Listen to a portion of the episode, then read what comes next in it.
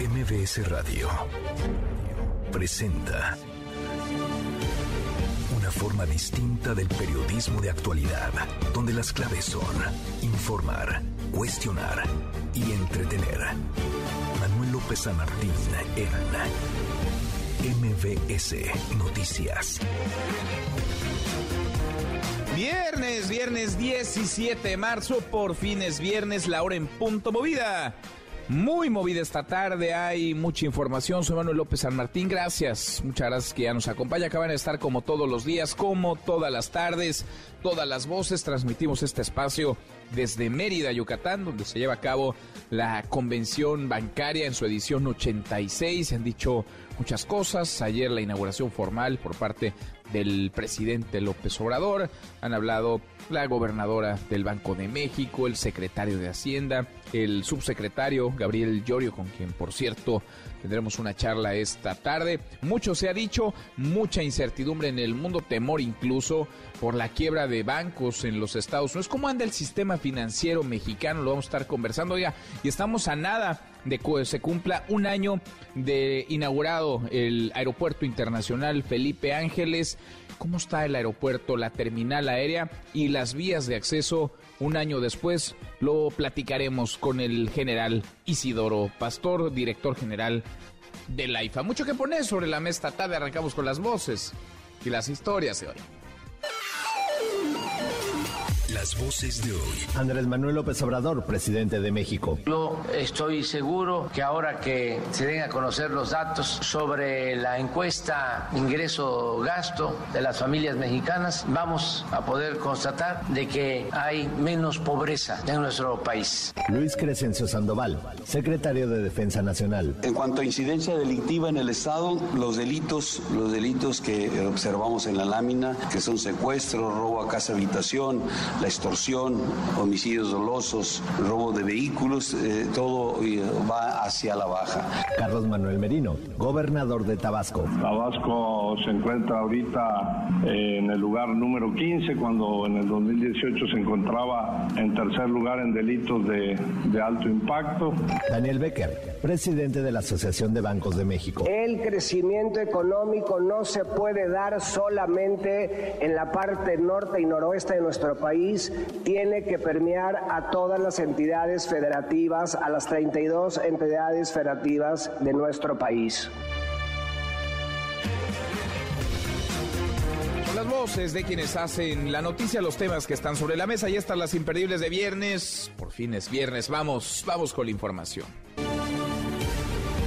El coordinador de asesores del presidente López Obrador, su jefe de asesores, Lázaro Cárdenas Batel, ex gobernador de Michoacán, hijo del ingeniero Cárdenas, dejará el cargo para ir a la comunidad de estados latinoamericanos y caribeños, la CELAC, así lo anunció esta mañana el presidente en la mañanera que fue en Tabasco, se habla de que podría ir por la candidatura de Morena a la Ciudad de México, aunque también se menciona que renuncia ante la crítica, las críticas que ha habido por el protagonismo del ingeniero Cárdenas cercano a algunos personajes de la oposición. El ingeniero Cárdenas que desde siempre ha tendido puentes con diferentes grupos políticos. Viene esta renuncia a un día de la concentración del mitin por la expropiación petrolera al que ha convocado el presidente López Obrador en el Zócalo. Difícil que se aspira a una candidatura, ya sea presidencial o a la jefatura de gobierno en la Ciudad de México, se vaya a un organismo internacional, se vaya a mm, la conferencia de estados latinoamericanos y caribeños. La voz del presidente.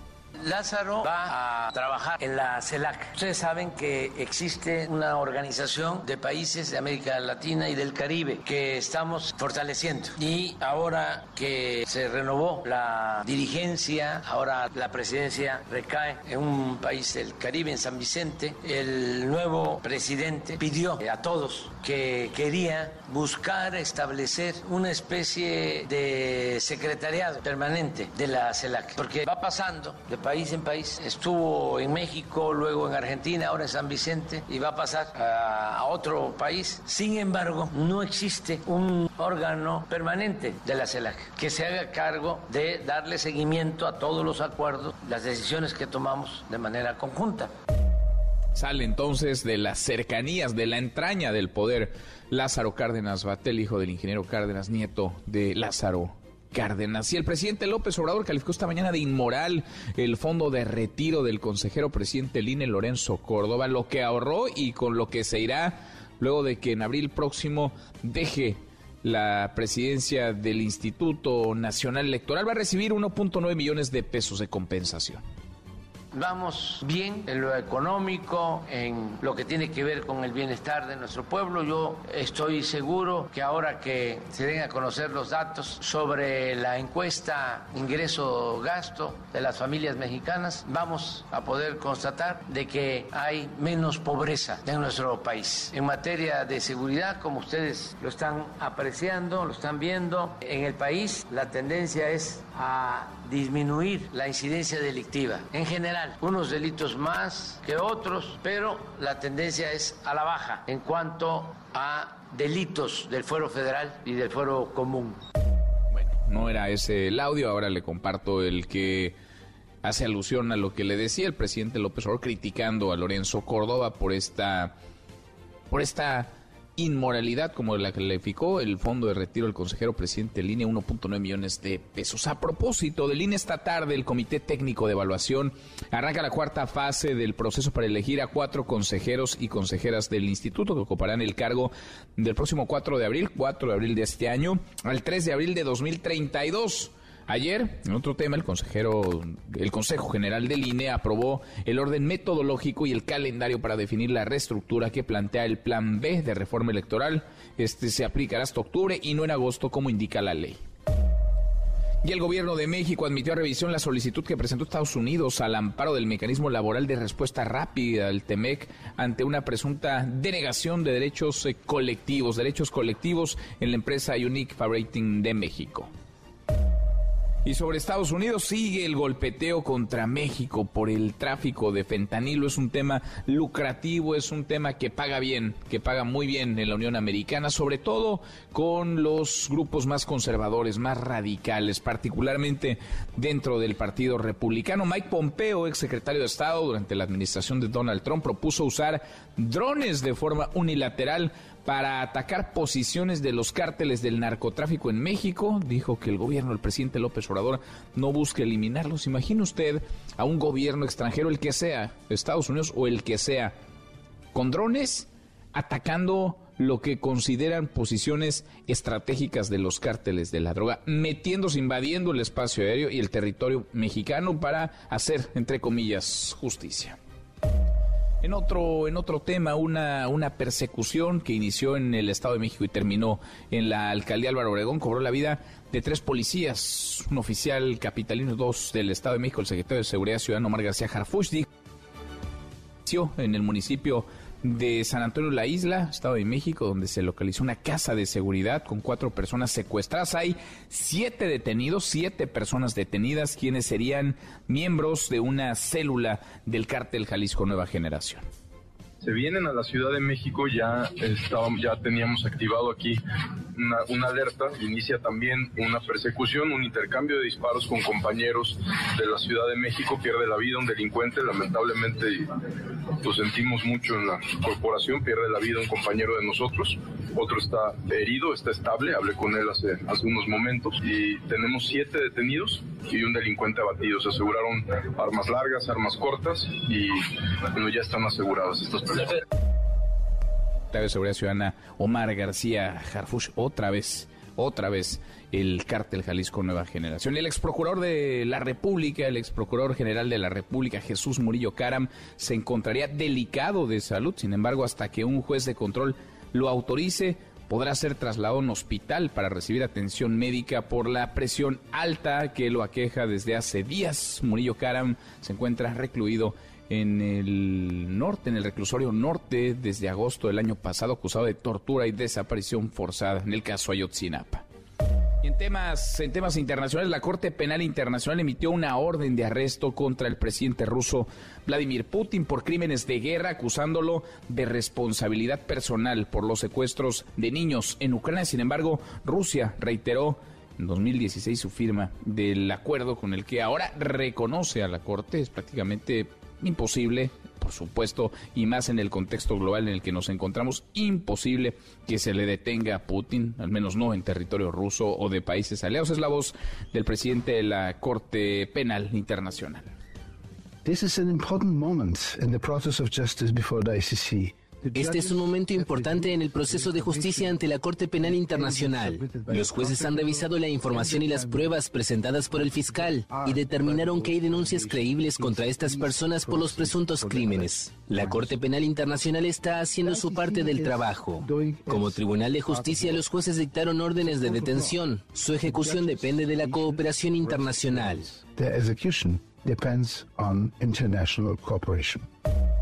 Pues imposible, imposible, o sería una cosa rarísima que se detuviera a Vladimir Putin o cualquier presidente, pero más al presidente ruso Vladimir Putin a estas alturas del partido. Viernes, viernes de impresentables. Erika Alcántara, ¿cómo estás? Muy buenas tardes. Manuel, hoy en Los Impresentables vamos a hablar del evento del fin de semana, la conmemoración de la expropiación petrolera, un evento al que convocó el presidente López Obrador y que ya hay maneras para llegar. Si no tienes cómo ir, no te preocupes, los diputados de Morena te ayudan. Vamos a, vamos a verlo, por lo pronto sí, este evento al que ha convocado el presidente, el presidente López Obrador. El pretexto es la expropiación petrolera, pero la realidad es que se tratará de una demostración de músculo de su gobierno y de su persona. Nadie ha llenado el zócalo tantas veces como él. Es una guerra de vencidas con la oposición que llenó la Plaza de la Constitución hace algunas semanas. Nico, Nicolás Romay, ¿qué traes hoy en Deportes? Buenas tardes. Querido Manuel, ¿cómo estás? Me da mucho gusto saludarte. Hoy platicaremos de los cuartos de final de la Champions League. Vaya duelazos, ¿eh? Especialmente el Real Madrid contra Chelsea. Hablaremos también del fin de semana que nos espera con Fórmula 1, América contra Chivas en el Clásico de México, Tigres contra Rayados y Barcelona contra Real Madrid. Así que mucho que platicar. Mucho, muchísimo. Lo platicamos en un rato. Abrazo grande, Nico, Nicolás Romay con los deportes. Hasta aquí el resumen con lo más importante del día. Le hemos venido platicando lo que sucede en Mérida, Yucatán. Estamos en la convención bancaria en medio de preguntas de incertidumbre, incluso miedo en los mercados del mundo, particularmente en los Estados Unidos, parte de Europa, por la quiebra de algunos bancos. Es pertinente, digamos, el momento para transmitir confianza, certeza de los bancos mexicanos, de las instituciones financieras mexicanas hacia, pues por supuesto, las empresas, los gobiernos, pero sobre todo los usuarios, los ahorradores. Un momento particularmente llamativo y retador. De eso queremos platicar con ustedes esta tarde ante esta crisis, la crisis bancaria y de mercado en Estados Unidos, en Europa. ¿Qué tanto confía en el sistema bancario mexicano? ¿Confía en el sistema bancario mexicano? Sí o no. Opine arroba MBC Noticias, nuestro WhatsApp 5524 99125, viene el teléfono en cabina 5166 1025, varios conceptos, ha hablado de muchas, de muchas cosas en el terreno de la bancaria. Hoy tuvimos una conversación con el subsecretario de Hacienda, Gabriel Llorio, a propósito del nearshoring como oportunidad para que México crezca. Él estima dos puntos más Ojalá. También se habló de lo que como país debería de estarse avanzando en el terreno de la certeza jurídica, qué retos quedan y qué acciones vienen. Citlali Sáenz, que nos saludamos, por cierto, hace unos minutitos allá en la bancaria. Citlali, tú le has dado seguimiento puntual a lo que ocurre, a lo que se dice y cómo se dice. Citlali, muy buenas tardes, ¿cómo te va? Hola, Manuel, buenas tardes a ti, buenas tardes también a nuestros amigos del auditorio.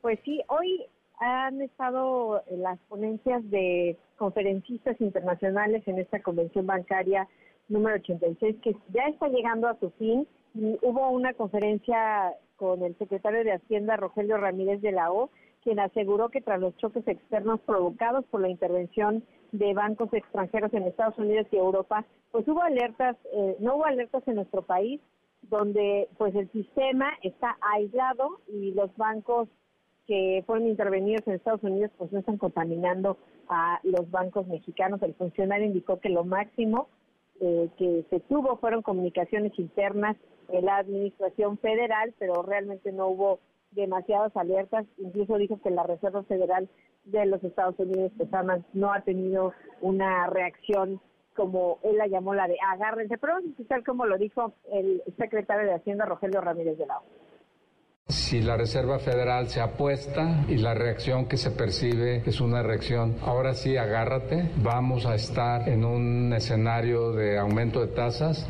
y en ese tipo de escenarios los efectos recesivos siempre son notables y ahí tendríamos que no sería una revisión demasiado dramática.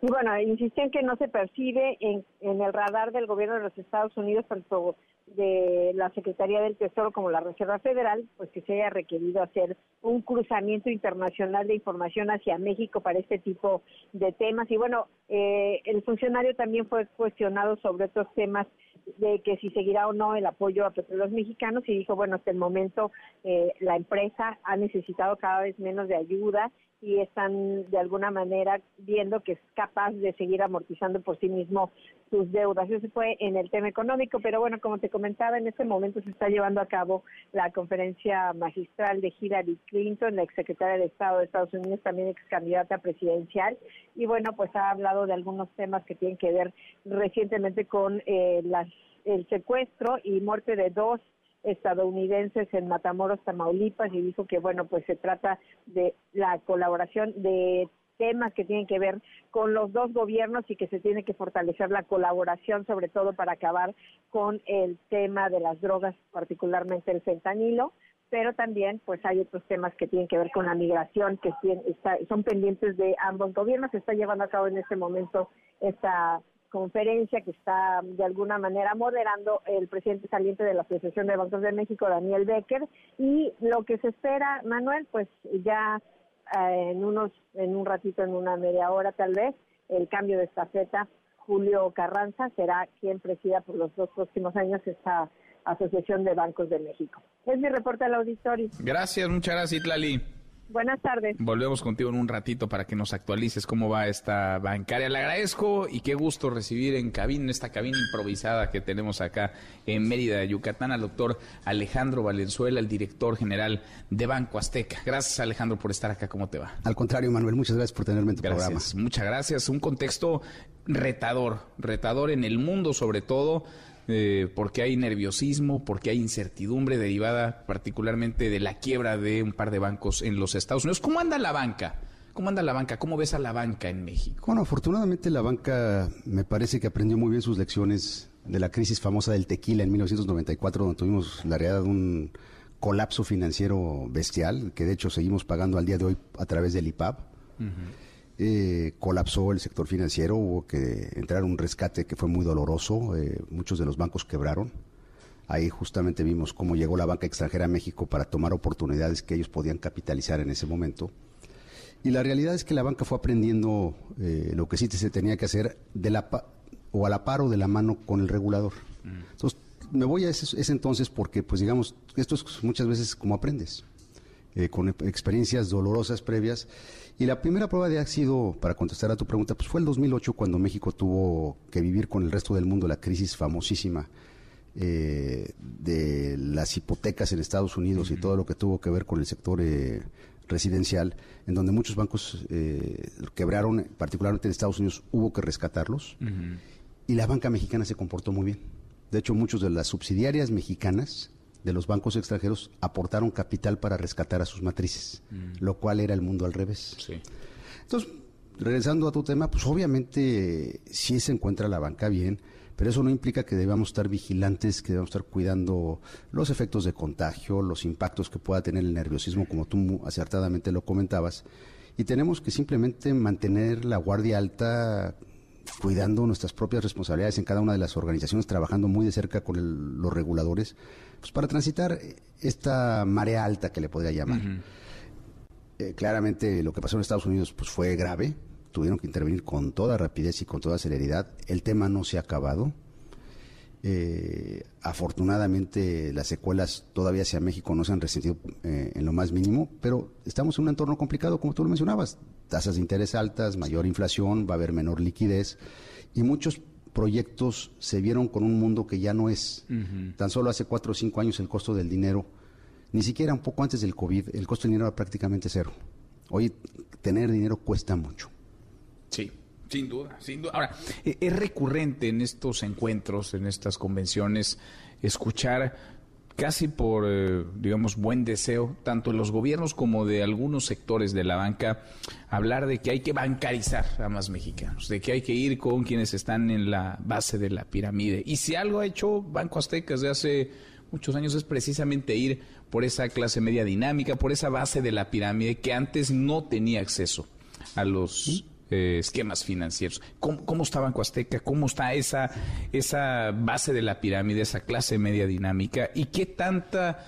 ¿Qué tanto se le puede apostar a quienes normalmente no tenían educación financiera o no tenían acceso a productos financieros? Pues lo, lo comentaste muy acertadamente. Banco Azteca tiene 20 años de existir y en ese lapso ha podido bancarizar más o menos a 30 millones de mexicanas y mexicanos en el país. Se dice fácil.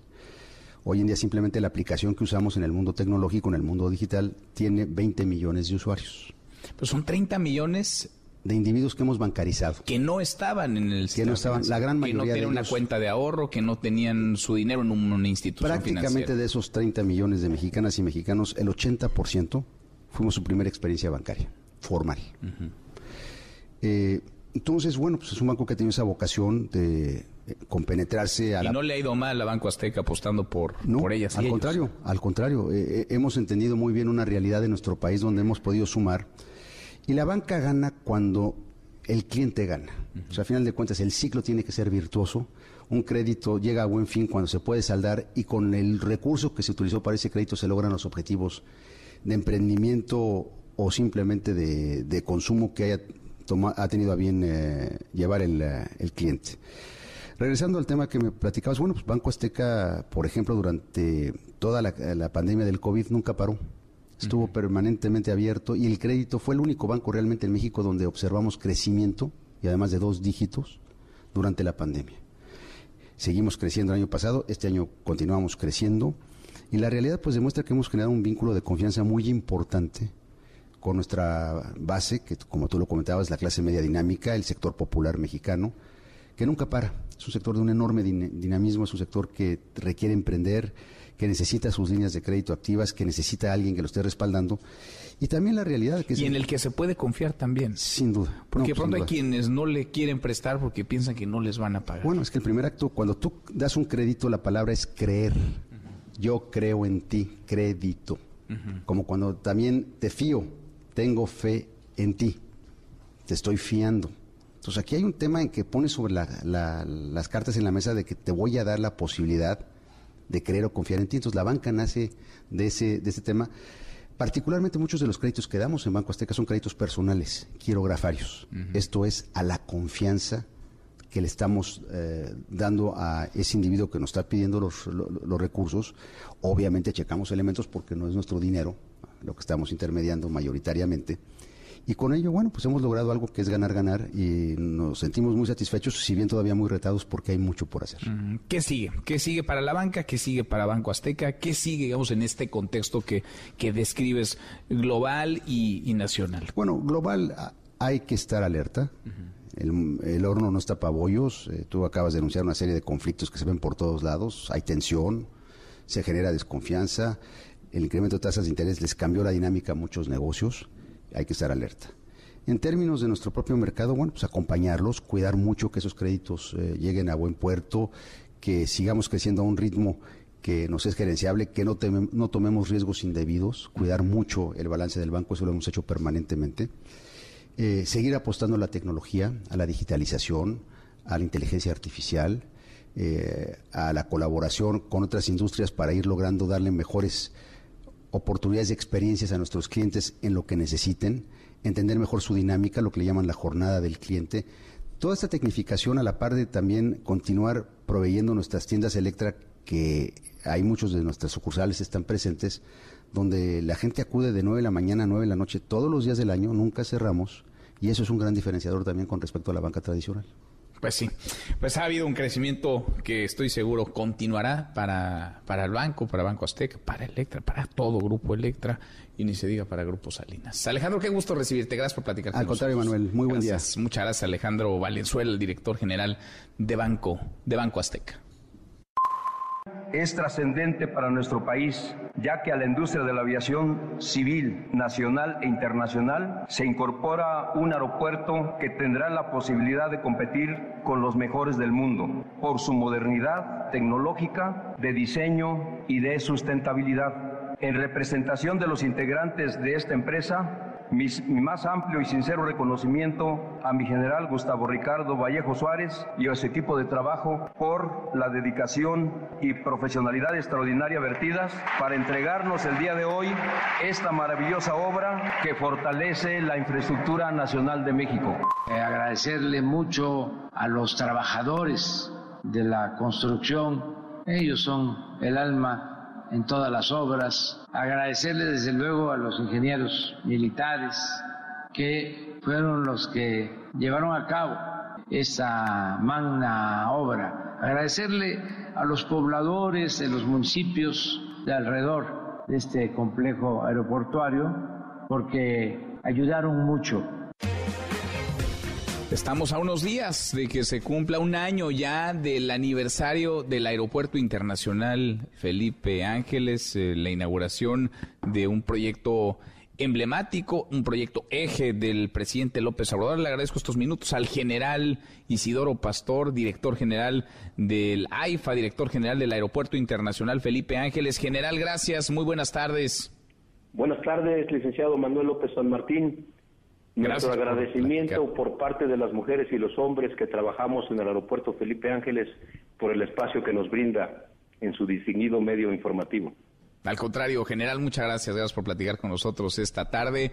¿Cómo se ven las cosas a un año de inaugurada esta terminal aérea? Nosotros estuvimos tres veces durante la construcción muy imponente de este, de este aeropuerto, un aeropuerto que no ha estado exento de polémicas. ¿Cómo se ven las cosas, general, un año después? Bueno, la visión que tenemos es como lo se planeó dentro del programa Maestro de Desarrollo, una apertura gradual, paulatina, como ocurre en cualquier aeropuerto que se apertura en el mundo bajo este concepto soft open y que tiene que convivir y operar simultáneamente con otro como es como lo son nuestros hermanos mayores del aeropuerto de la Ciudad de México. Hasta el día de ayer Hemos tenido 14.189 operaciones aéreas que han significado el transporte de 1.364.685 pasajeros, tanto en aviación comercial como en aviación general, donde opera la aviación eh, ejecutiva y la aviación oficial. Ahora nos da estos datos y me imagino que algunos pensarán como si yo he escuchado que nadie va al AIFA, que no hay vuelos en el AIFA, que no hay pasajeros en el AIFA, pero sí hay 14.189 operaciones y se han trasladado, han viajado desde y hacia el Aeropuerto Internacional Felipe Ángeles 1.364.685 personas. Pues hay movimiento general en el Aeropuerto Felipe Ángeles.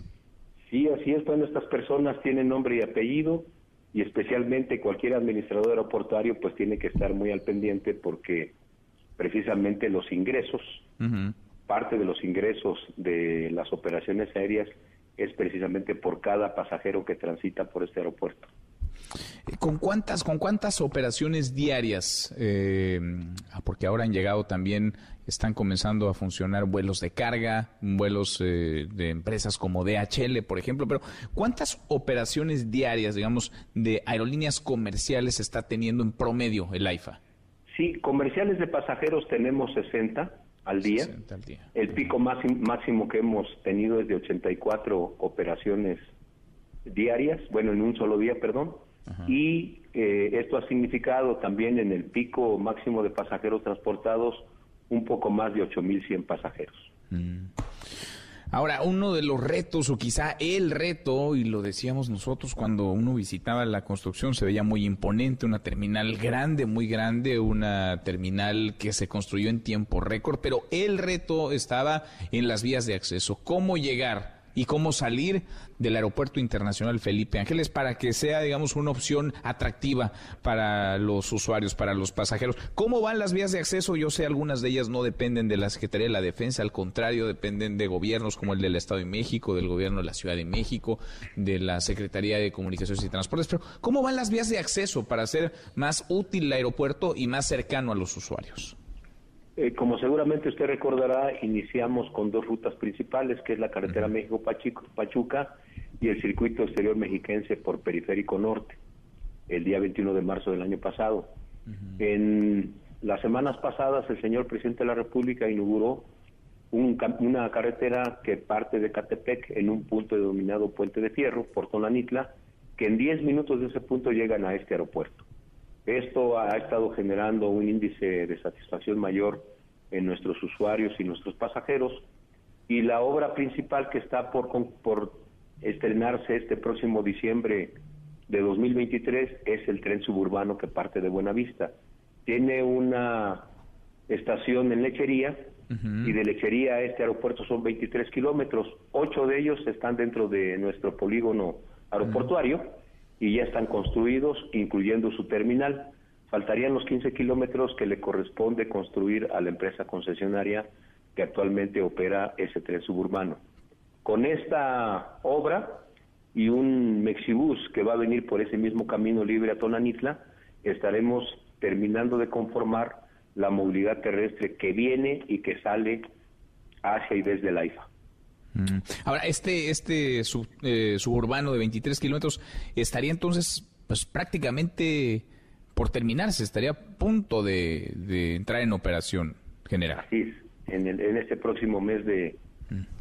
de diciembre. Por cierto, eh, si su tiempo lo permite, su agenda lo permite, me gustaría que viniera a ver cómo quedó concluida la terminal de pasajeros y los 8 kilómetros de vía que están dentro del polígono. Pues vamos, indudablemente sí, habrá que eh, reportear y visitar, por supuesto nos dará gusto estar ahí para observar cómo van las cosas y los trabajos. Una de las preguntas recurrentes pasa también por el tema del dinero general, de cuánto se invirtió en la construcción del aeropuerto y de cuánto se está invirtiendo en su operación, si está subsidiada o no. ¿Cómo anda, digamos, en el terreno de la salud financiera el AIFA? Sí, como cualquier obra pública o privada, que se inaugura, hay una un espacio para recuperar la inversión. Recordará usted que es del dominio público que el techo presupuestal para la construcción de este aeropuerto fue de 75 mil millones de pesos. Sin embargo, esa es una cantidad que no únicamente se utilizó para construir el AIFA, fue para reubicar la base aérea militar, un promedio de mil viviendas, escuelas, todo lo que existía en, en la base aérea de Santa Lucía y como seguramente también he escuchado, un aeropuerto se construye del cielo a la tierra. Cuando se hace este estudio, se determinó la necesidad de hacer toda esta reubicación y construcción de manera, vamos a decir, este, nueva. Y ese es el motivo por el cual eh, los recursos que se utilizaron para la construcción específicamente del aeropuerto Felipe Ángeles fue una cantidad mucho menor. Y más que subsidios son recursos presupuestales que es el término recursos fiscales, que es el, el término correcto con el que se alimenta para los gastos de operación este aeropuerto. Eh, nosotros consideramos que al llegar a las 200 operaciones diarias estaremos en condiciones de cubrir los gastos de operación con los ingresos. Y eso depende de cómo vaya evolucionando la voluntad y el modelo de negocios de las aerolíneas para que se decidan venir a este espacio el trabajo que intensamente está desarrollando el equipo de trabajadores de la IFA es generar una infraestructura para que la calidad de los servicios aeroportuarios complementarios y comerciales en este aeródromo sean del mejor nivel de calidad y tengan un esquema de ganancia a todas estas empresas, pues para que el aeropuerto también gane. Mm, bien, ahora un poco creo que vale la pena para quienes no han ido, no han volado desde ahí, conocer ¿Qué vuelve distinta la experiencia en el AIFA con respecto, por ejemplo, al Aeropuerto Internacional de la Ciudad de México en su terminal 1 o 2? El tema, por ejemplo, de las, de las maletas, el cruce de seguridad, los filtros para identificarse. ¿Cómo es la operación? ¿Cómo es abordar un vuelo desde el AIFA con respecto a hacerlo desde otra, de otra terminal?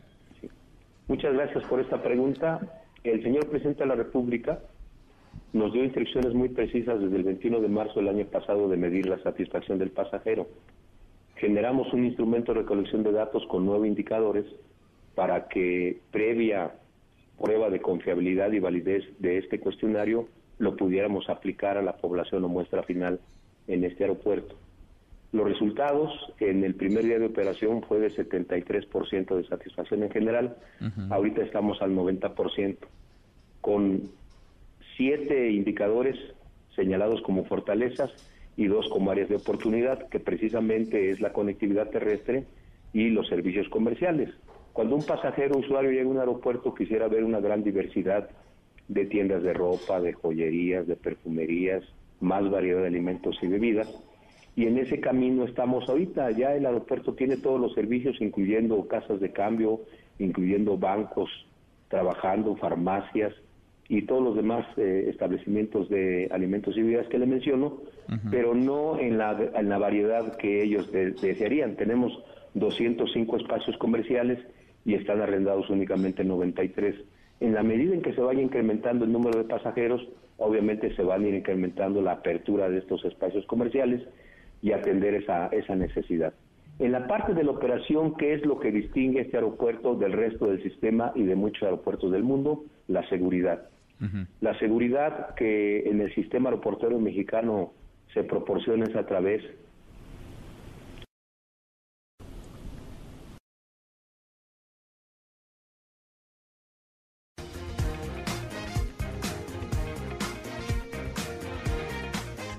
Se nos fue. A ver, vamos a recuperar la comunicación con el general Isidoro Pastor, el director general del AIFA, nos decía lo que distingue al Felipe Ángeles de otras terminales, particularmente por la experiencia de usuario, por la cercanía y por el interés y la intención que tiene la terminal aérea con el Aeropuerto Internacional de la Ciudad de México, eh, es, es eh, relevante conocer y contrastar ese tema. A ver, eh, general, se, nos, se nos cortó la comunicación, pero seguimos escuchando. Nos decía la seguridad, en eso, digamos, en buena medida se distingue el AIFA con respecto al AICM.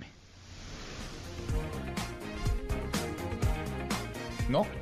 A ver, ahora, ahora recuperamos esta comunicación entonces con el general Isidoro Pastor, que estábamos ya al cierre de esta charla, a unos días de que se cumpla un año, un año ya de la inauguración del Aeropuerto Internacional Felipe Ángeles. Laura con 38, cruzamos la media, ya pausa, volvemos, hay más. Siga a Manuel López San Martín en redes sociales. Twitter, Facebook y TikTok. M. López San Martín. MBS Noticias con Manuel López San Martín.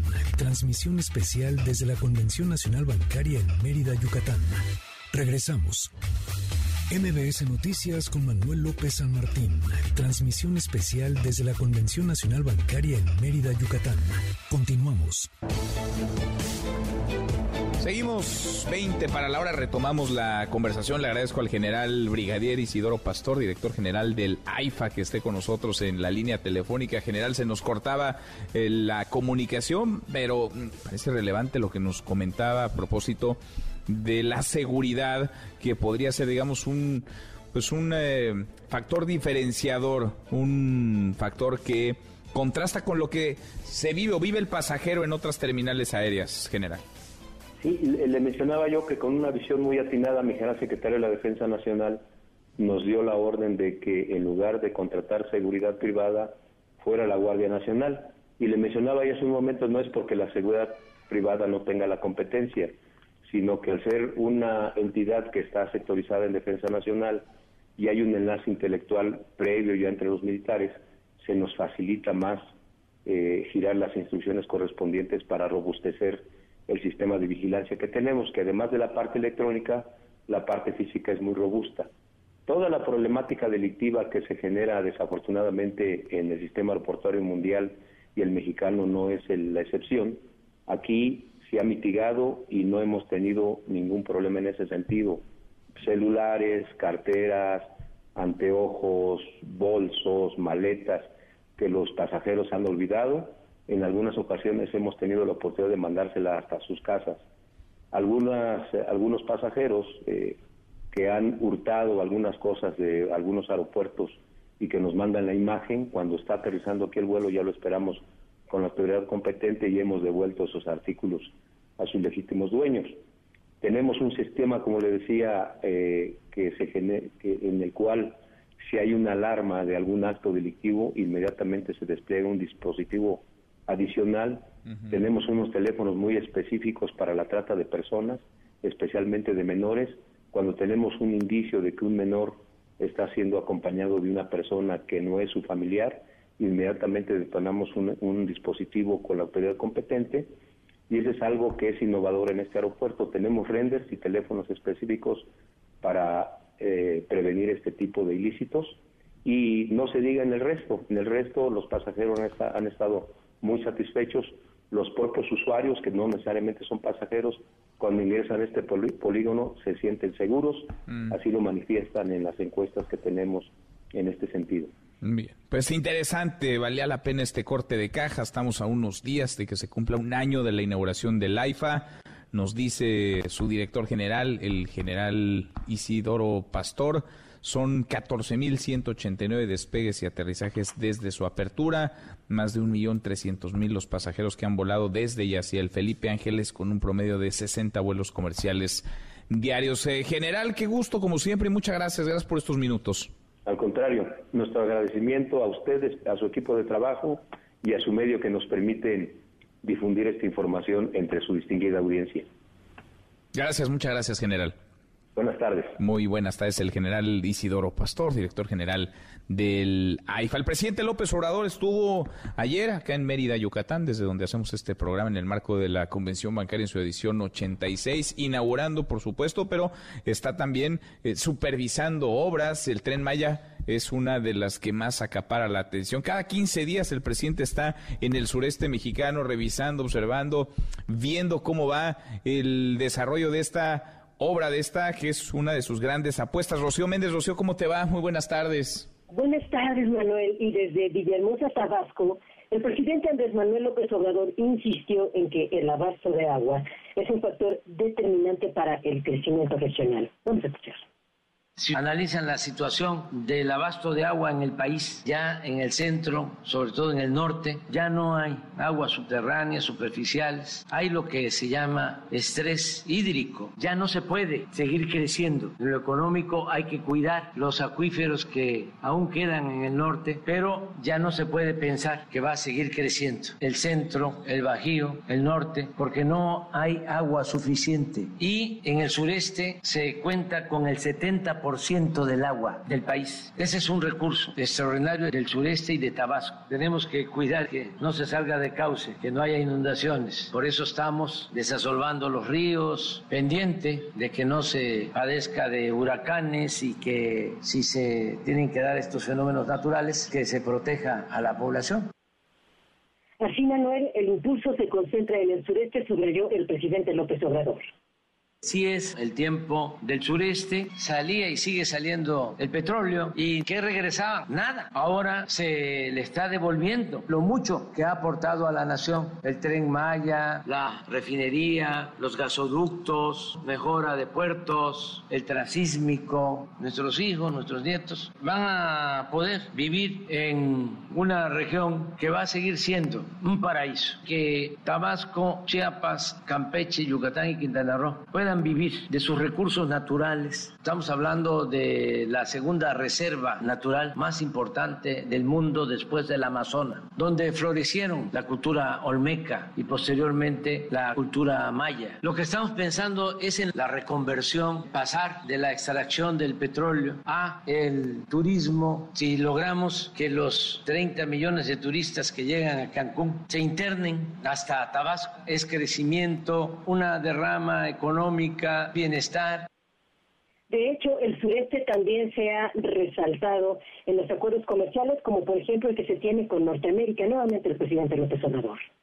Cuando se firmó el primer tratado comercial con Estados Unidos, fui a Washington y un funcionario me dijo, viendo un mapa de América del Norte, que lo del tratado consistía en que México para producir, Estados Unidos para consumir y Canadá para descansar, para ver México completo. El sureste para disfrutar, el resto para producir, consumir y Canadá, con todo respeto, para esquiar. Manuel, el reporte al momento. Bueno, gracias, eh, muchas gracias, Rocío.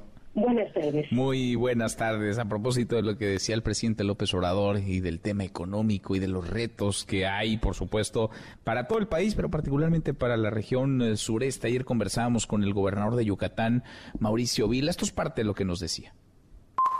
Si hablamos de seguridad, pues Yucatán es el estado más seguro, pero en el 2022 la menor incidencia delictiva de nuestra historia. Entonces estamos viviendo un gran momento en Yucatán que queremos seguir aprovechando para traer inversiones, para generar empleos. Nosotros entendemos muy bien en Yucatán que los empleos no los genera el gobierno, los los generan los empresarios que arriesgan su capital y a nosotros nos toca generar las condiciones. Y una de esas condiciones es brindar seguridad los empleos no los genera el gobierno, los generan las inversiones, nos tocan generar las condiciones buenos números, buenos indicadores en el estado de Yucatán. Le agradezco estos minutos y le agradezco que esté con nosotros en esta cabina que hemos improvisado en esta convención bancaria al secretario de Fomento Económico y Trabajo de Yucatán, Ernesto Herrera Novelo. Secretario, muchas gracias. Gracias, Ernesto, por estar acá. Muy buenas tardes. Un placer, Manuel. Gracias por la invitación y un saludo respetuoso para tu público. Gracias, muchas gracias por acompañarnos. ¿Cómo andan las cosas en Yucatán? Vaya, lo sabemos desde hace tiempo. Yucatán es un estado seguro, es un estado en paz.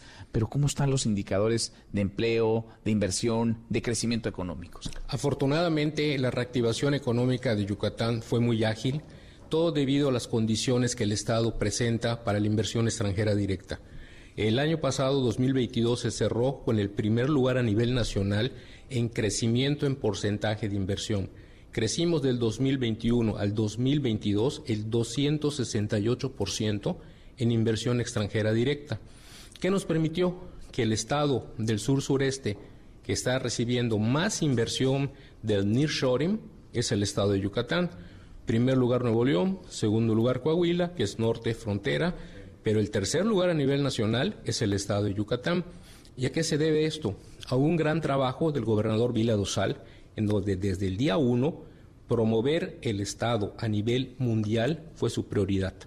No teníamos ni una semana de estar en el gobierno, nos fuimos a Corea del Sur, nos fuimos a Japón y hoy ya tenemos inversiones de Asia funcionando, operando en Yucatán y generando empleos cada vez mejor pagados y con mejores condiciones. ¿Qué les gusta a estos inversionistas, a estos eh, capitales extranjeros que llegan? ¿Por qué se sienten cómodos en, en Yucatán? En primer lugar, certeza jurídica.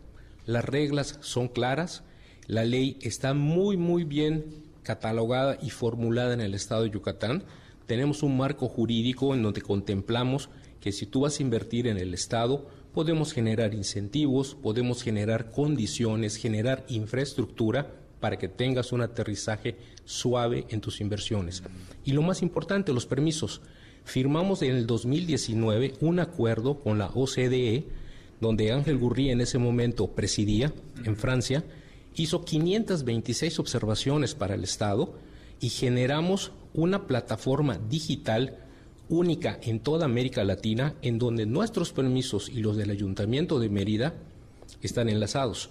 Disminuimos un 56% de tiempo y un 86% de trámites.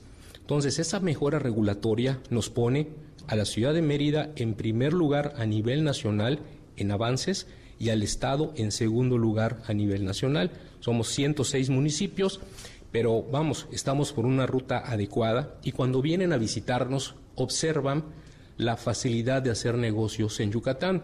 De hecho, The Right Choice to Investment es un logo registrado, una marca en donde decimos el lugar adecuado para que tú inviertas es el estado de Yucatán, pero también es el lugar adecuado para vivir.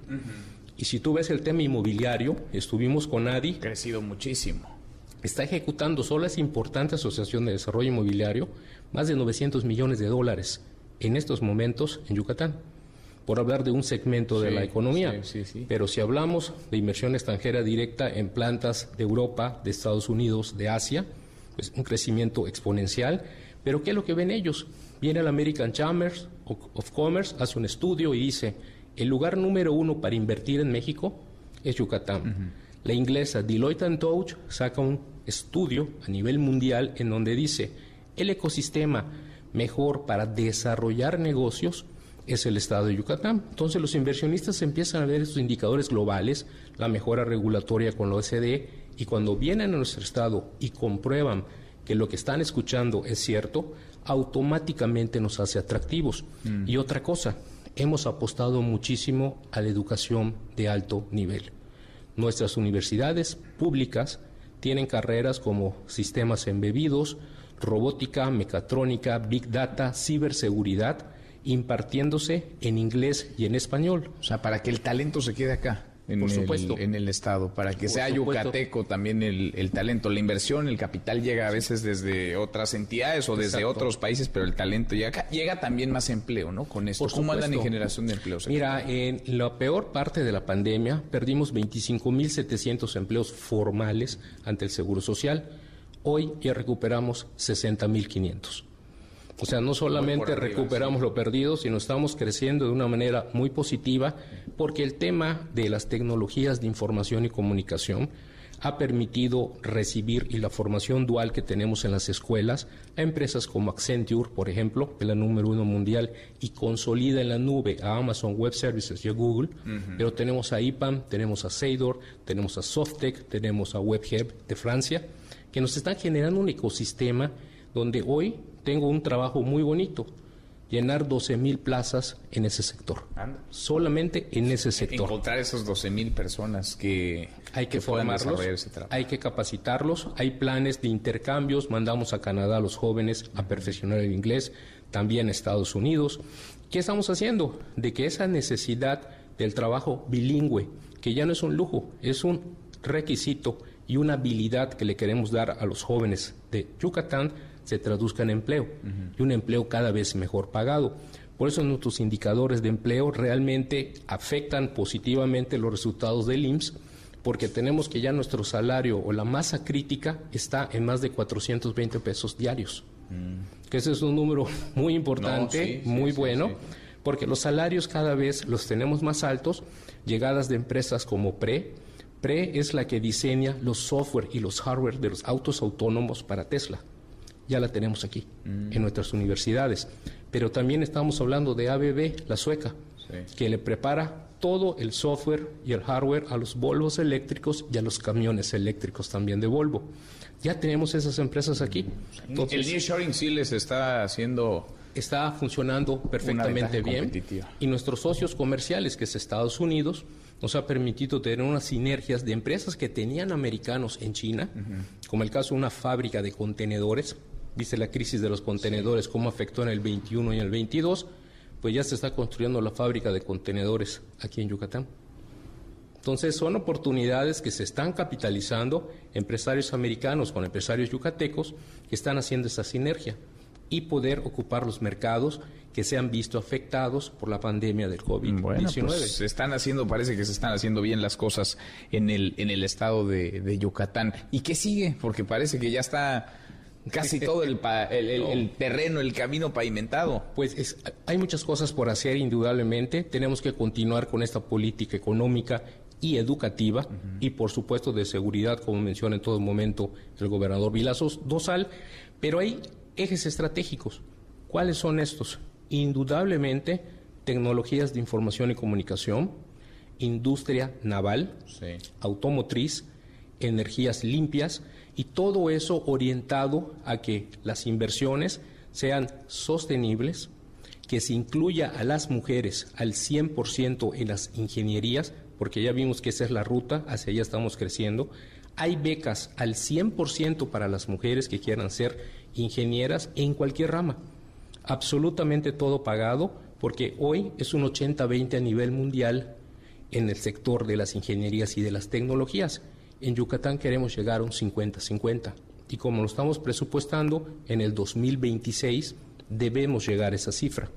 Y por otro lado, la infraestructura, gas natural, por supuesto, ampliación de Puerto de Progreso.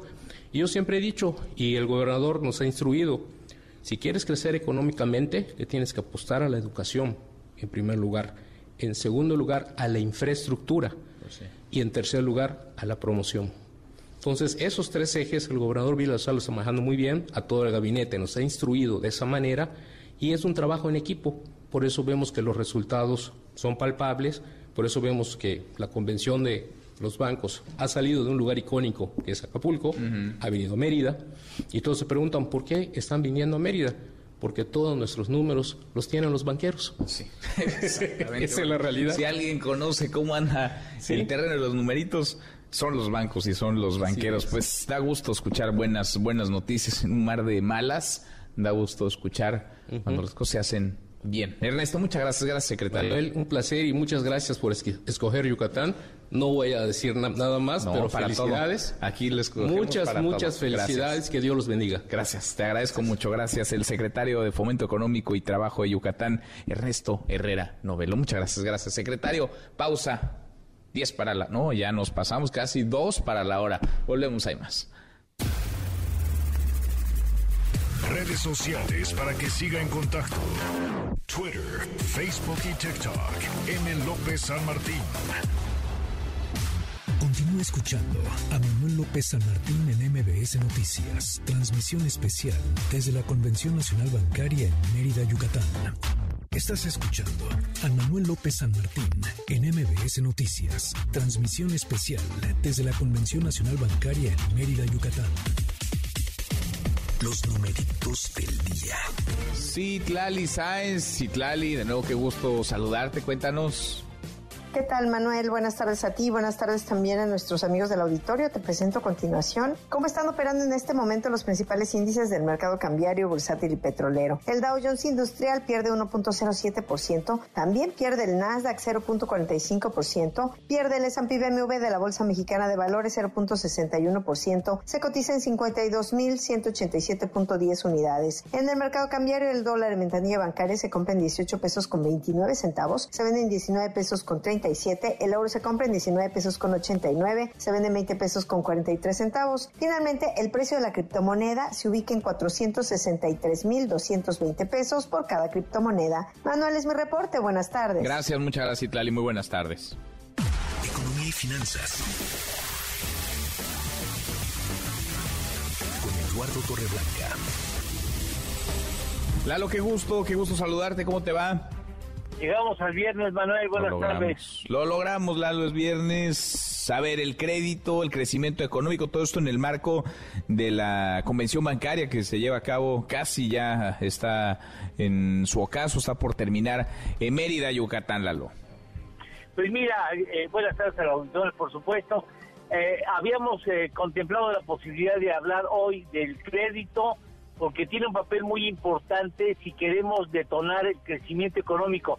No hay economía en el mundo que pueda crecer si no tiene inversión y sobre todo si tiene una derrama, si no tiene o carece de una derrama crediticia, poco podrá hacer.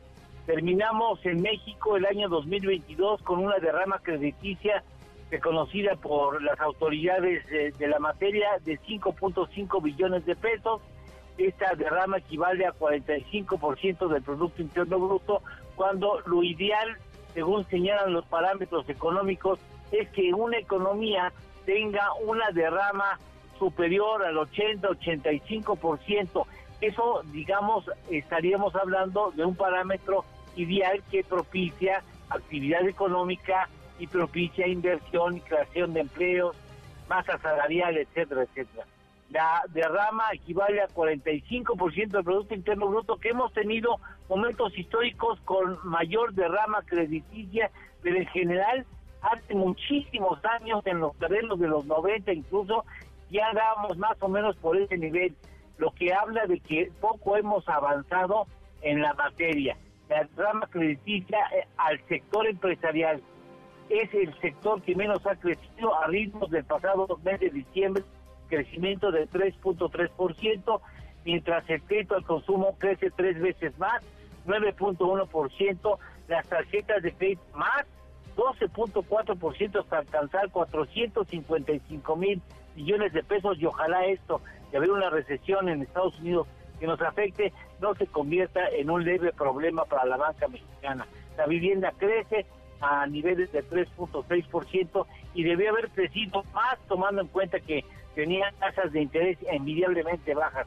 El caso es que necesitamos, y con esto termino Manuel, necesitamos eh, trabajar más fuerte para fortalecer la derrama crediticia al sector empresarial específicamente que lamentablemente tampoco toma crédito, que ve que las cosas no están claras y las reglas no se respetan. Pero ese será un factor en el que tenga que trabajar de una muy importante la banca mexicana, que es nuestra banca y es la que tendrá que sacar la casa. Sin duda, sin duda, buen tema, muy buen tema y sí, ahí están, por supuesto, además de las palabras y de los eh, objetivos, las buenas intenciones, ahí están los retos, donde hay que pisar el acelerador. Lalo, ¿tenemos, tenemos postre? Sí, nuevas, nuevos nombres entre los seres humanos más ricos del mundo, encabeza Bernard Arnault, que tiene nada menos que 201 mil millones de dólares. Y ya aparece una mujer en los primeros 10, en el décimo lugar, que es François Betancourt Meyer, con 78 mil millones de dólares. Interesante. Abrazo, gracias Lalo. Buen viernes, buen fin de semana. Igualmente, Manuel, cuídense a todos. Buen provecho. Muy buenas tardes, es Eduardo Torreblanca. La hora con cinco es viernes, viernes de impresentables con Erika Alcántara. Los impresentables. Gracias, Manuel. Es fin de semana largo. Unos quieren salir, otros vienen y a otros los acarrean. Ay, no, perdón, perdón. No es acarreo, son traslados. Sí, esa es la palabra de moda en Morena rumbo al evento de mañana en el Zócalo. Traslados que no acarreo.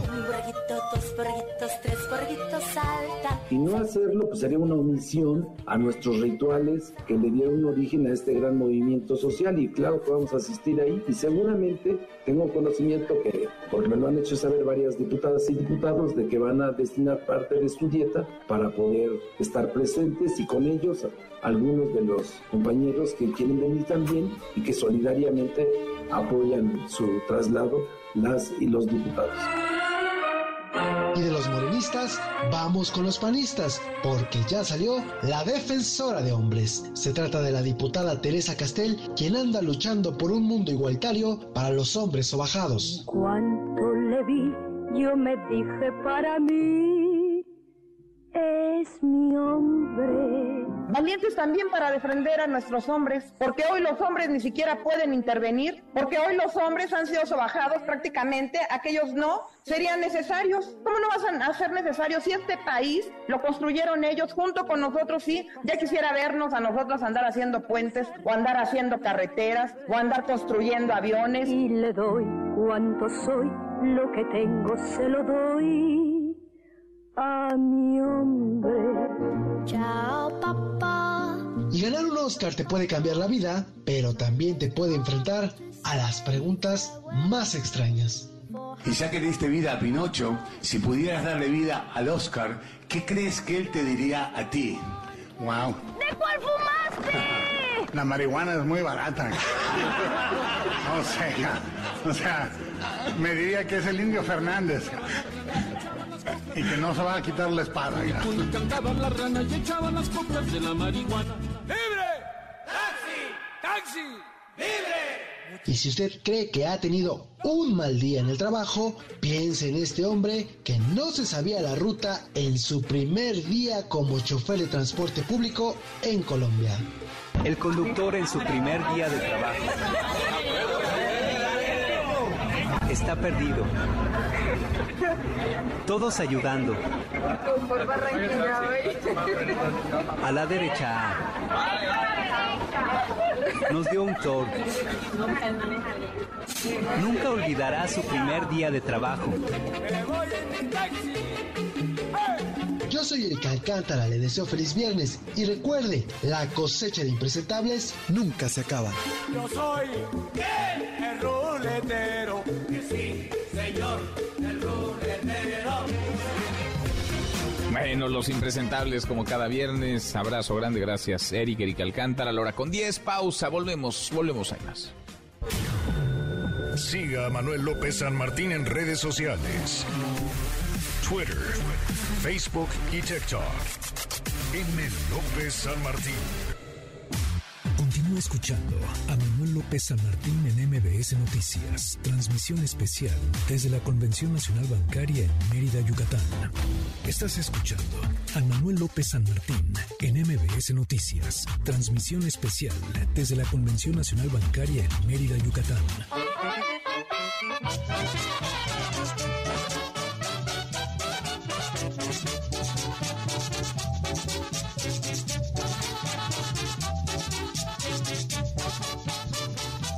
La hora y cuarto seguimos yendo desde Mérida, eh, la Blanca Mérida, Mérida, Yucatán, en el marco de esta convención bancaria en su edición 86 es viernes, por fin viernes revisamos las redes, cómo se mueven las cosas en Twitter. Caemos en las redes. A propósito de la bancaria, la ex candidata presidencial de Estados Unidos, Hillary Clinton, apareció hoy en escena para dar una conferencia magistral. Más tarde va a ser la clausura. Platicamos en este espacio con Alejandro Valenzuela, el director general de Banco Azteca, a propósito de los retos de la banca en un mar de incertidumbre global, particularmente tras la quiebra de dos bancos en Estados Unidos. Parte de lo que nos dijo sí se encuentra la banca bien, pero eso no implica que debamos estar vigilantes, que debamos estar cuidando los efectos de contagio, los impactos que pueda tener el nerviosismo, como tú acertadamente lo comentabas. Y tenemos que simplemente mantener la guardia alta, cuidando nuestras propias responsabilidades en cada una de las organizaciones, trabajando muy de cerca con los reguladores, pues para transitar esta marea alta que le podría llamar. Eh, claramente lo que pasó en Estados Unidos pues, fue grave, tuvieron que intervenir con toda rapidez y con toda celeridad. El tema no se ha acabado, Afortunadamente las secuelas todavía hacia México no se han resentido eh, en lo más mínimo, pero estamos en un entorno complicado como tú lo mencionabas. Tasas de interés altas, mayor inflación, va a haber menor liquidez y muchos proyectos se vieron con un mundo que ya no es tan solo hace cuatro o cinco años el costo del dinero, ni siquiera un poco antes del COVID, el costo del dinero era prácticamente cero. Hoy tener dinero cuesta mucho parte de lo que nos decía Valenzuela. Por cierto, ahora le presentaré una charla que tuvimos hace hora y media con el subsecretario de Hacienda, Gabriel Llorio, ya en el marco del cierre de esta bancaria, de esta convención bancaria en su edición 86. Oiga, de nuevo, el tema Guanajuato que no cesa, que no para la violencia desatada. La Fiscalía del Estado dio una conferencia sobre las mujeres desaparecidas en Celaya. Ayer se lo informaba, indicios de que podrían haber sido asesinadas. Actualízanos, Sergio Ortiz. Sergio, buenas tardes, ¿cómo te va? Manuel, ¿cómo te va? Buenas tardes, un gusto saludarte, por supuesto, a nuestro auditorio. Bueno, pues hace unos minutos concluyó la rueda de prensa por parte del fiscal del Estado, Carlos Samarripa Aguirre, donde habló sobre pues estas seis mujeres desaparecidas el pasado 7 de marzo en el municipio de Celaya. Confirma el fiscal de la entidad la muerte de cinco de ellas y se está todavía investigando con estudios de ADN, bueno, pues la persona, la mujer que faltaría. En torno a este suceso, el fiscal dice hay seis detenidos, todos oriundos de Tamaulipas, uno de ellos es de origen hondureño. Ellos habrían trasladado y privaron de la vida a estas seis mujeres allá en el municipio de Celaya y las trasladaron hasta esta fosa clandestina en Juventino Rosas, a donde, dice el fiscal, se sigue trabajando en la zona y es complicada la situación porque estamos hablando no de restos de cuerpos, sino de restos óseos, ya que, eh, como lo mencionó el fiscal fueron calcinadas casi en su totalidad. Vamos a escucharlo por localizar este lugar y llevar a cabo su aseguramiento. Todavía aún se sigue trabajando todo lo que en este lugar se encontró por parte tanto de antropólogos, arqueólogos forenses y los genetistas respectivamente, ya que la mayoría de los restos son restos óseos eh, que fueron calcinados casi en su totalidad. Bien, Manuel, vale la pena resaltar a nuestro auditorio que entonces serían cinco mujeres ya identificadas. Está eh, a la espera de que en algunas horas más ya se identifiquen también a otra de estas mujeres desaparecidas en el municipio de Celaya. El eh, fiscal del estado también habló acerca del caso de Yair, el joven de Irapuato que habría sido secuestrado y asesinado el domingo pasado, ahí en el municipio de Irapuato. Y bueno, pues él habla de ocho personas detenidas en torno a este caso. Todos los detenidos son oriundos de Jalisco Guerrero y uno del municipio de Abasolo. El fiscal dijo que bueno, pues donde se encontró el cuerpo de Yair, a donde lo tenían secuestrado, también se eh, logró rescatar eh, y saber que en ese lugar habrían sido otras personas asesinadas, sin embargo ya no se profundizó más en este tema. Manuel, entonces sobre estos detenidos sumamos 14 detenidos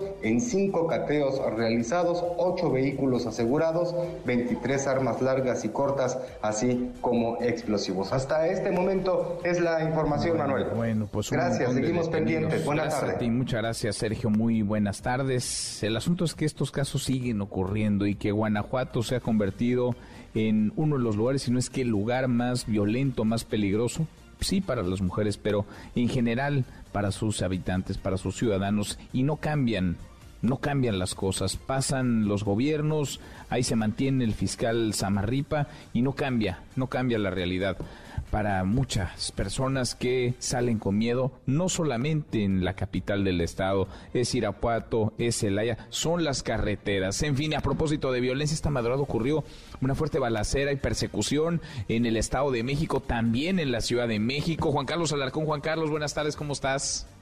¿Qué tal? ¿Cómo te va? Gracias, Manuel. Muy buenas tardes. El grupo criminal que operó el secuestro de cuatro personas en Tenango del Valle, Estado de México, y que enfrentó a policías mexiquenses y capitalinos, está relacionado con el cártel Jalisco Nueva Generación, con presencia en las alcaldías Coajimalpa y Álvaro Obregón.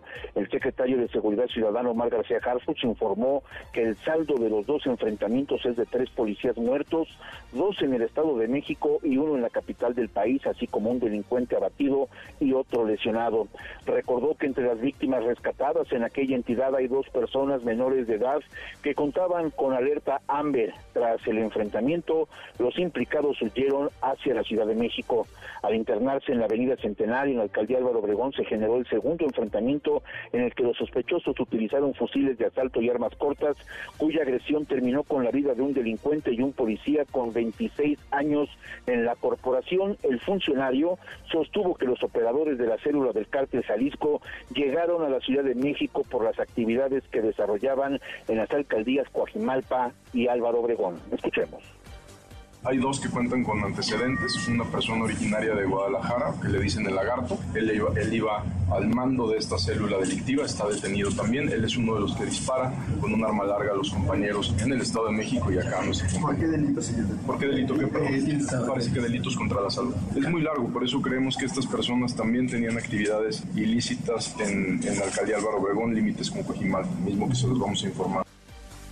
El jefe de la Policía Capitalina aclaró que los siete detenidos quedarán a disposición de la Fiscalía Capitalina por los hechos ocurridos en la capital. Además, dijo, se informará a la autoridad ministerial mexiquense, la cual realizará los procedimientos penales para obtener órdenes de aprehensión en contra de los implicados que enfrentarán en aquella entidad acusación por el delito de homicidio calificado y secuestro. Manuel, el reporte que tengo. Gracias, Juan Carlos, muchas gracias. Muy buenas tardes. Muy, muy buenas tardes. Oye, por cierto, Juan Carlos, ¿ya te fuiste o ahí estás todavía?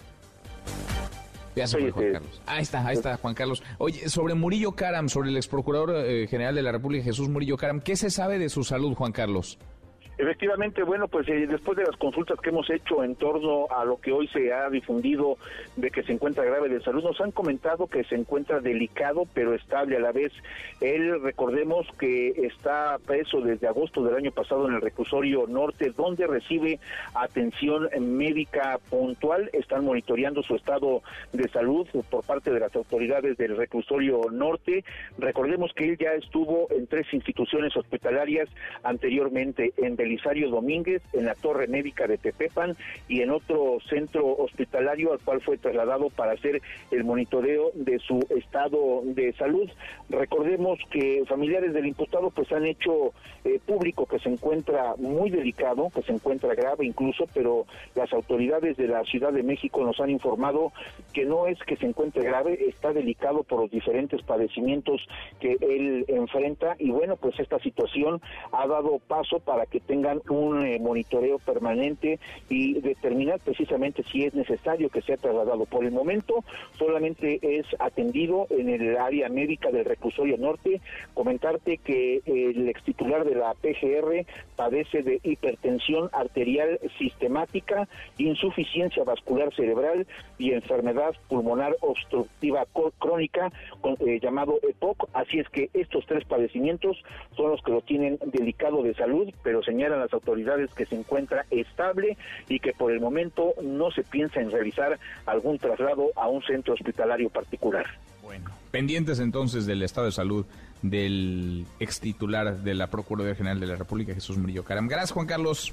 Un abrazo, muy buenas tardes. Otra vuelta, muy buenas tardes. A propósito de temas de seguridad, hablando de policías, la organización Causa en Común dio a conocer que el primero, del primero de diciembre de 2018 al 31 de diciembre del año pasado, han asesinado en México a 1.818 policías.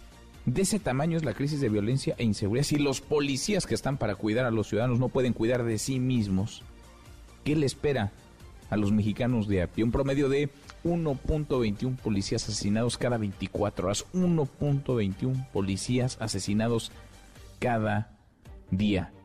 En fin, es la descomposición, es lo podrido de las instituciones de seguridad, de procuración, de impartición de justicia. Tendencia también el hashtag Capufe porque comienza hoy un fin de semana largo para las y los suertudos. Capufe espera un incremento de 8.3% en el aforo vehicular y 6.1 millones de cruces por las plazas de cobro del país. Hay un operativo especial para estos días. Ojo, tome en cuenta que el lunes, que será feriado, el lunes no habrá operaciones ni en la Bolsa Mexicana de Valores ni en los bancos. Abre Banco Azteca únicamente, como todos los días. Lo que sí seguirá en servicio serán los cajeros, la banca en línea y la banca telefónica. Y viene el fin de semana y viene cargado el mundo de los deportes, Nico. Deportes con Nicolás Romay en MBS Noticias. Querido Nico, qué gusto, qué gusto saludarte, ¿cómo te va? Querido Manuel, ¿cómo estás? Me da muchísimo gusto saludarte. Buenas tardes para ti, para toda la gente que está con nosotros. Hay muchísimo que platicar, empezando por el fin de semana. Vaya partidos que tenemos de entrada en la Liga MX en la jornada 12. Tenemos muy buenos duelos, especialmente el Chivas contra América. Es el partido que se llama totalmente la atención. Es el clásico de México. Así que para estar pendientes del Chivas contra América, también, también estar pendientes del Tigres contra Rayados, del clásico regio. A las 7 de la noche, el Tigres contra Monterrey y a las 9 de la noche el Chivas contra América. Y el domingo tenemos en la Liga de España el clásico Barcelona contra Real Madrid, así que fin de semana redondo. En Fórmula 1 ya fueron las prácticas libres 1 y 2 y Max Verstappen, Fernando Alonso y Checo Pérez los más rápidos. Se mantiene la constante y Fernando Alonso está peleando y está, y está haciendo un nombre muy importante. Ojalá que Checo Pérez pueda tener suerte el domingo en el Gran Premio de Arabia Saudita. Y en la UEFA Champions League, los duelos que tenemos: Manchester City contra el Bayern Múnich, partidazo. Benfica contra el Inter de Milán. Napoli contra Milán y Real Madrid contra Chelsea. Así quedaron los cuartos de final de la UEFA Champions League después del sorteo que se llevó a cabo el día de hoy. Te mando un abrazo, Manuel, y los esperamos a las 3 de la tarde en Claro Sports por MBS Radio en esta misma estación. Saludos. Abrazo grande, Nico, Nicolás Romay con los deportes. Casi llegamos a la media, la hora con 27 pausas. Antes una vuelta por el mundo de la mano de mi tocayo Manuel Marín y volvemos. Hay más. Internacional por secuestro de niños ucranianos a quienes se les obligaba a cambiar de nacionalidad. La Corte Penal Internacional emitió una orden de arresto contra el presidente de Rusia, Vladimir Putin. Se trata de la primera vez que se emite una orden de este tipo contra un líder miembro permanente del Consejo de Seguridad de la ONU. Aunque la orden no tendrá mayor validez, desde 2016 Rusia no reconoce a la Corte Penal Internacional. Es la voz del presidente de la Corte, Piotr Kotvansky. This is an important moment in the process of justice before the ICC. Este es un momento importante en el proceso de justicia ante la Corte Penal Internacional. Los jueces han revisado la información y las pruebas presentadas por el fiscal y determinaron que hay denuncias creíbles contra estas personas por los presuntos crímenes. La Corte Penal Internacional está haciendo su parte del trabajo. Como Tribunal de Justicia, los jueces dictaron órdenes de detención. Su ejecución depende de la cooperación internacional. The execution depends on international cooperation. Más malas noticias para el presidente ruso Vladimir Putin. Turquía ratificó la adhesión de Finlandia a la OTAN, por lo que solo falta que Hungría dé luz verde para que este país ingrese a la organización del Tratado del Atlántico Norte. Y son malas noticias porque Putin inició la guerra en Ucrania bajo el pretexto de su anexión a la OTAN y ahora más países están a punto de ingresar en ella. Siga a Manuel López San Martín en redes sociales. Twitter, Facebook y TikTok. M. López San Martín. MBS Noticias con Manuel López San Martín. Transmisión especial desde la Convención Nacional Bancaria en Mérida, Yucatán. Regresamos. MBS Noticias con Manuel López San Martín. Transmisión especial desde la Convención Nacional Bancaria en Mérida, Yucatán. Continuamos.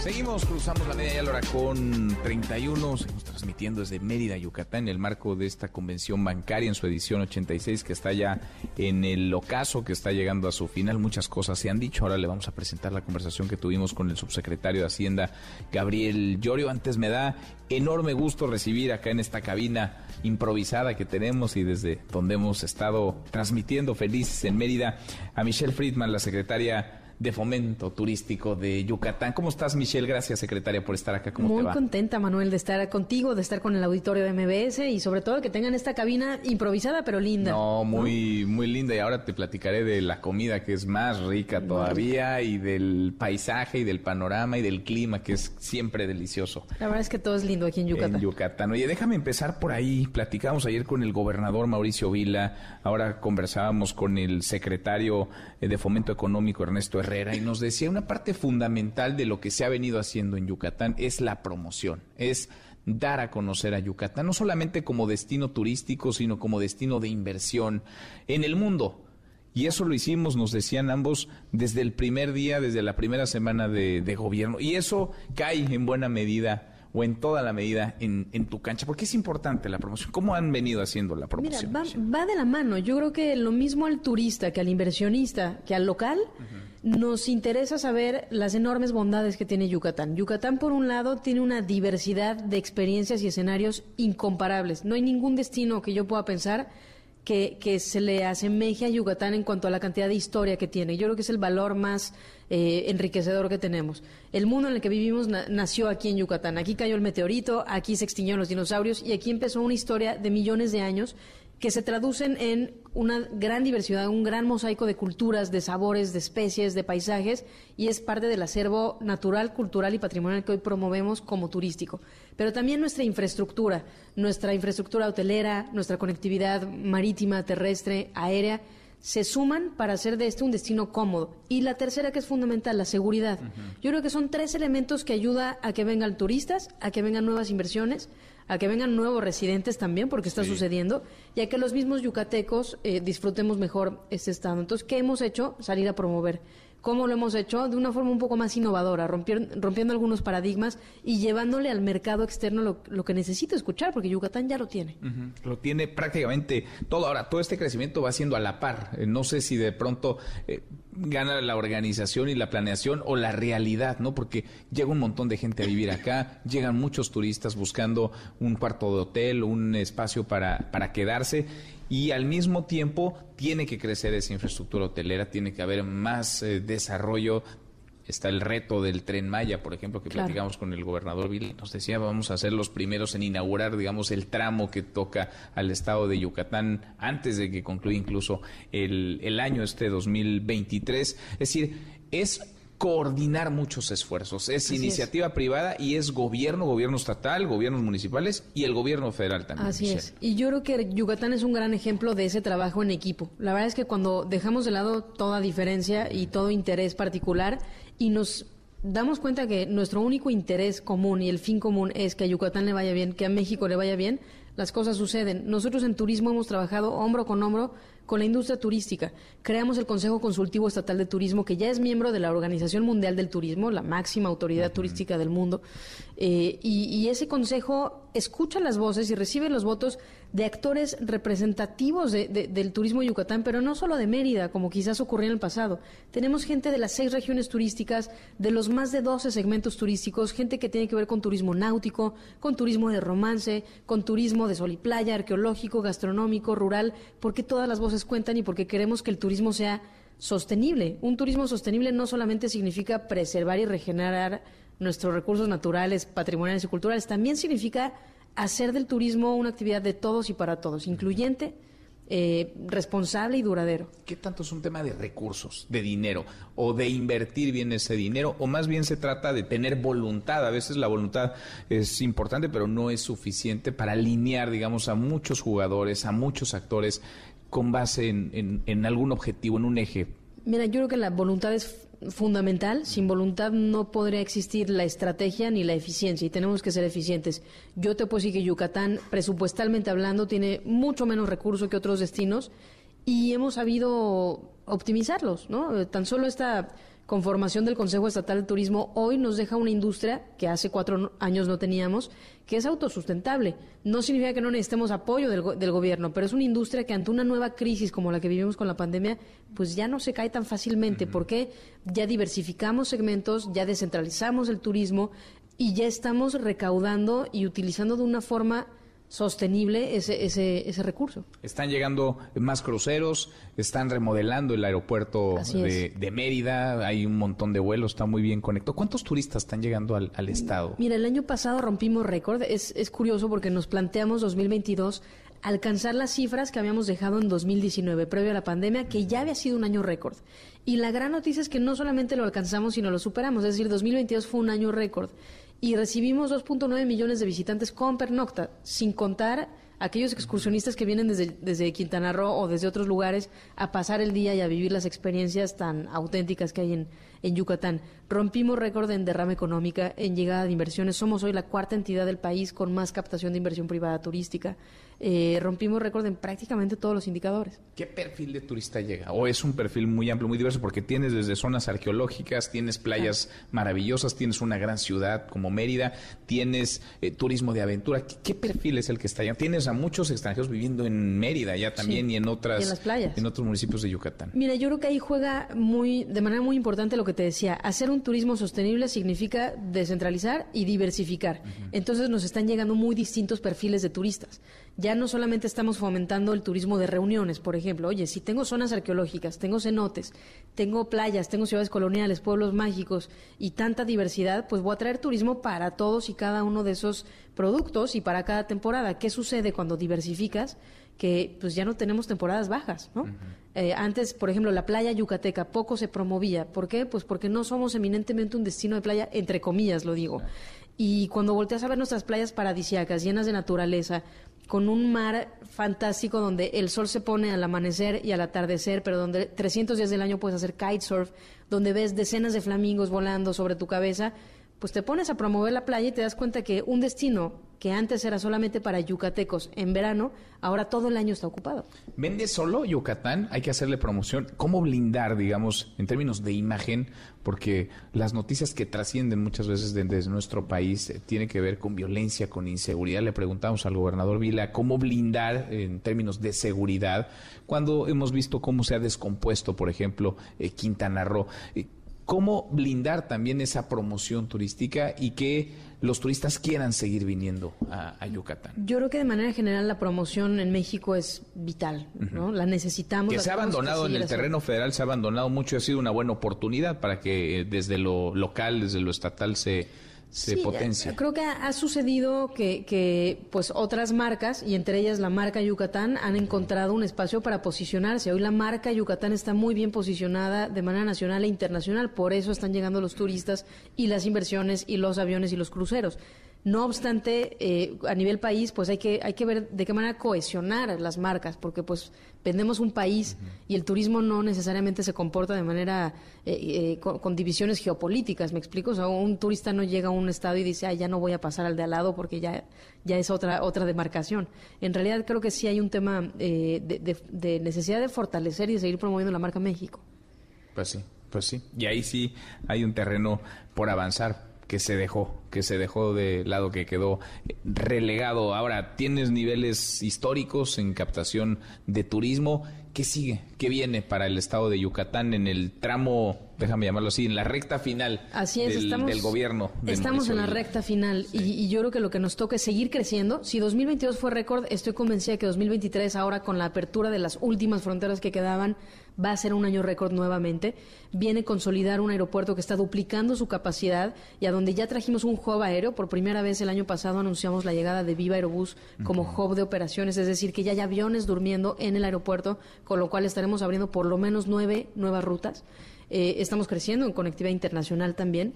Viene a consolidar. Creo que en esta administración que encabeza el gobernador Vila se han hecho muchas cosas de forma innovadora, se han creado muchos productos turísticos, más de 200, se han creado campañas muy atractivas como la de 365 días en Yucatán o 365 sabores en Yucatán.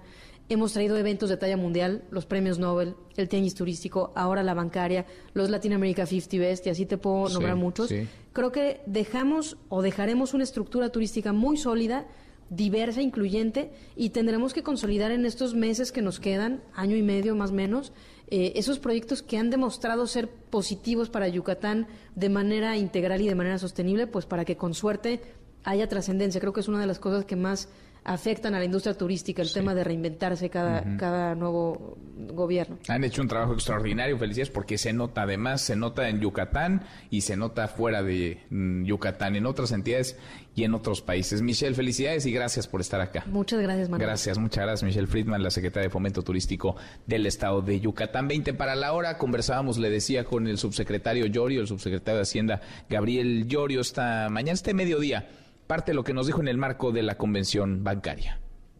Subsecretario Gabriel, muchas gracias, gracias por platicar con nosotros. Al contrario, muchas gracias. ¿Cómo has visto el desarrollo de esta convención bancaria en medio de un contexto, digamos, retador, por decirlo suave, adverso, incluso dirían algunos, del sistema bancario en los Estados Unidos? ¿Cómo anda la confianza, la certidumbre con la banca en nuestro país? No, sí, estamos viviendo eh, un episodio de mucha volatilidad, ¿no? El, peso reaccionó a, los anuncios de los cierres de los dos bancos en Estados Unidos. Eh, pero desde el primer momento en que empezó a, suceder este tipo de eventos, nosotros hicimos una, digamos, un barrido de información de cómo, si el sistema mexicano, el sistema bancario mexicano está expuesto a estos activos, a estos bancos y a estos sectores. Eh, y al mismo tiempo intercambiamos información con nuestras contrapartes. Eh, eh, Estados Unidos tomó una decisión muy importante, el supervisor, de cerrarlos. Son bancos regionales muy focalizados, entonces el riesgo sistémico en, en Estados Unidos es muy bajo y para nosotros también es, es bastante bajo, entonces nosotros consideramos que es un evento de volatilidad, pero sin duda coincide con la, con la convención bancaria, es un tema bancario y, y ha generado también mucho nerviosismo, eh, sobre todo en otras jurisdicciones financieras. Posteriormente a, a los dos bancos norteamericanos hubo también cierto nerviosismo en el sistema bancario europeo, pero el sistema bancario mexicano está, está muy sólido, robusto, eh, tiene altos niveles de capitalización y no tenemos exposición a estos bancos. Entonces hay, digamos, confianza para, para los bancos y sobre todo para los ahorradores, ¿no? Para los usuarios de la banca. No, por supuesto. En México hay un seguro de depósito que cubre los, los depósitos, pero estamos, no estamos en un, en un evento que, a que afecte los depósitos del sistema bancario mexicano. Eh, tampoco vamos a ver este tipo de eventos eh, que, que impacten a, a cualquiera de los bancos que están el día de hoy aquí en la convención. Y el peso, el presidente ha dicho que el peso mexicano anda por tachón, se había apreciado un montón en las últimas semanas, reciente esto que ocurrió con la banca en los Estados Unidos y en Europa. ¿Cómo está el peso? El peso empezó a tener una, una- un desempeño de apreciación eh, bastante sostenido y fuerte. Eh, lo empezaron a llamar el superpeso. Aún así el peso todavía estaba, digamos, está casi a los mismos niveles de cuando inició la, la administración. Yo creo que lo importante antes de los eventos de los bancos era que la solidez de las finanzas públicas de México, la estabilidad macroeconómica, los fundamentales, han hecho que México se distinga del resto de otros países emergentes.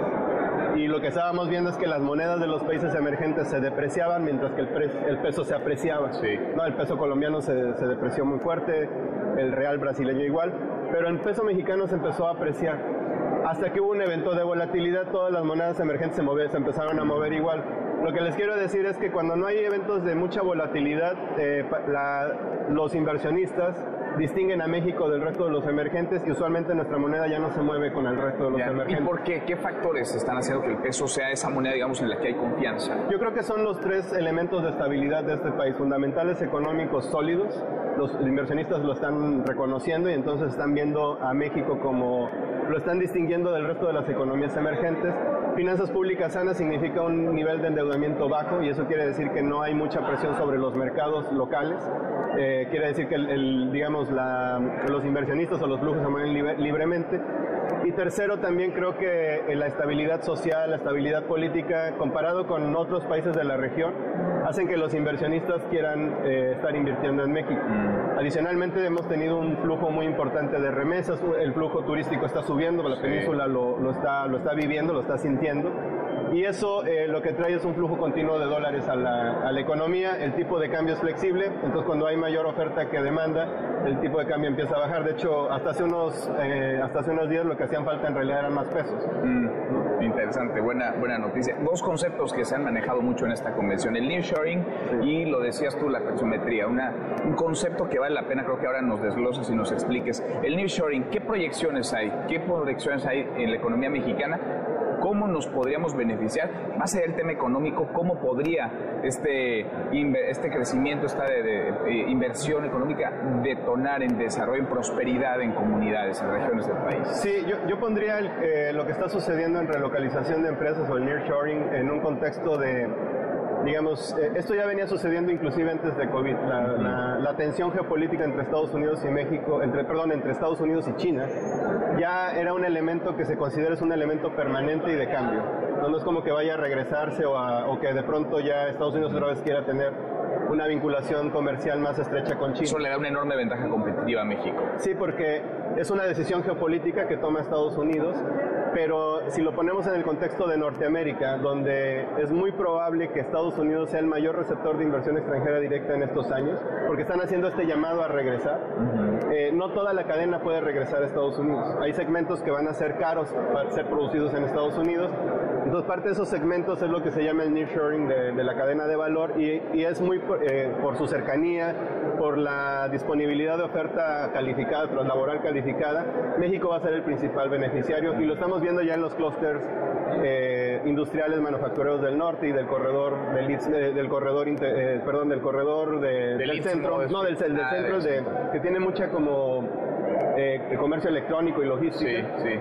Pero las inversiones en infraestructura que se empezaron a realizar en el sureste, en la península, de conectividad, de trenes, de aeropuertos, por ejemplo el nuevo aeropuerto de Tulum, las, las, inversiones energéticas, se empezaron a hacer antes de que, de que el nearshoring tomara, digamos, un ímpetu.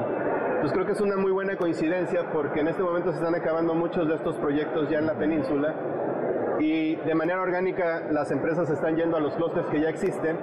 Entonces cuando empieza a llegar la segunda oleada de, de, inversiones que están asociadas ya a esta relocalización, la península creo que va a estar lista para capturar parte o sea, de nos adelantamos, la pandemia hizo lo suyo y la geopolítica también. Es que invertir en infraestructura y sobre todo de conectividad, de facilitación de comercio te paga. Eh, independientemente de si tenías o no una pandemia, creo que comenzar a tratar de conectar a unas, una región que no estaba necesariamente conectada, pero que tiene todos los elementos para explotar la facilitación comercial, como por ejemplo que es la península que está cerca, es la más cerca de Europa o más cerca de la zona este de Estados Unidos eh, te reditúa en un momento en el que se empieza a tomar un ímpetu eh, en el, o la tendencia de relocalización. Y ver en conjunto esas grandes obras, ¿no? Porque hablas del aeropuerto de Tulum, pero si lo sumamos, digamos, al proyecto del tren transísmico, al tren Maya, que no solamente es un tren de pasajeros, sino de carga también, digamos, ya te hace un todo que puede ser muy competitivo con el, con el mundo. No, totalmente. Y si lo ponemos un poco también en contexto histórico, México hace mucho tiempo dejó de invertir en sus trenes. Y la mayor parte de nuestra carga se mueve por carreteras, el 60%.